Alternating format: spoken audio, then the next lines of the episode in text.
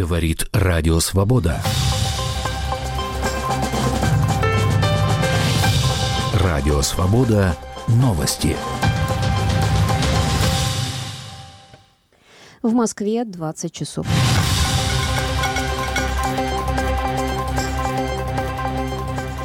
Могиле Алексея Навального, похороненного 1 марта на Борисовском кладбище Москвы, сегодня люди продолжали нести цветы. Очередь к могиле растянулась примерно на 600 метров. Почтить память политика пришли сотни людей, сообщила Астра. Об очереди кладбища написали и другие источники. К примеру, инсайдер тоже сообщил о сотнях желающих проститься с Навальным. Гора цветов на могиле уже на несколько метров вышла за ее границы, отметило издание, добавив, что к закрытию кладбища 3 марта из-за цветов на могиле уже не было видно креста. Дождь пишет, что когда кладбище закрылось в пять вечера по местному времени, собравшиеся у входа начали требовать их впустить. Люди при этом бросали цветы через ограду. Алексей Навальный, по официальным данным, умер 16 февраля в колонии особого режима в заполярном поселке Харп. Соратники Навального считают, что он был убит и обвиняют в его смерти президента Владимира Путина.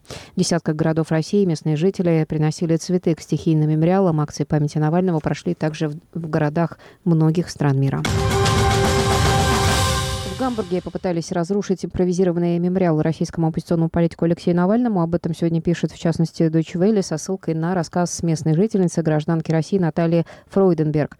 По словам россиянки, она пришла возложить цветы к мемориалу напротив консульства России. Оно закрыто с начала 2024 года, но в здании остается технический персонал. Как рассказала Фройденберг, после того, как она зажгла свечу и установила портрет Навального, из здания вышел мужчина в рабочей форме с большим мусорным пакетом и начал убирать цветы. Россиянка, по ее словам, попросила не выбрасывать цветы, отдать пакет ей и даже попыталась взять пакет, однако работник его э, не выпустил, а потянул так, что Фройденберг в какой-то момент упала. Он протащил меня по асфальту, утверждает она. Также, по ее словам, неизвестный вернулся на территорию генконсульства и выбросил пакет с цветами в мусорный контейнер. Контейнер Наталья Фройденберг в связи с произошедшим обратилась в полицию. Число погибших в Одессе в ночь на субботу в результате попадания российского дрона э, в многоэтажный жилой дом возросло до 10. Среди погибших трое детей, в том числе двое младенцев. Тело одного из них нашли сегодня э, рано утром.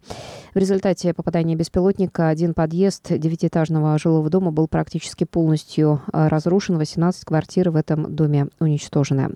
В Карабулаке в Ингушетии вечером в субботу неизвестные вступили в перестрелку с полицией. В Национальном антитеррористическом комитете заявили, что сотрудники правоохранительных органов вели бой, э, цитата, с группой боевиков, планировавших преступления террористической направленности. Согласно последним данным, погибли шесть человек, э, которые забаррикадировались в доме и вели огонь по бойцам спецназа. Личности погибших предварительно установлены, отмечают власти. Утверждается, что они имели отношение к террористической группировке «Исламское государство», которая запрещена в России и многих странах. Белорусское МВД сообщило, что впервые возбудило уголовное дело по статье об отрицании геноцида белорусов. Ее добавили в Уголовный кодекс в начале 2022 года. По данным агентства Белта, дело возбудили против 54-летнего жителя Минска. Следствие утверждает, что в 2020 году он создал и администрировал группу в социальной сети, размещал там некие материалы протестной тематики и якобы утверждал, что немцы обращались с населением Беларуси добродушно, а зверствовали в основном партизаны.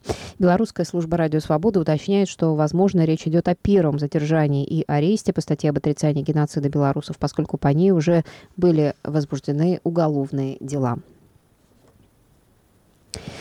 Израильская страна в основном приняла предложение о шестинедельном перемирии в секторе Газа с палестинской радикальной группировкой Хамас, которая признана террористической в Соединенных Штатах и государствах Европейского Союза.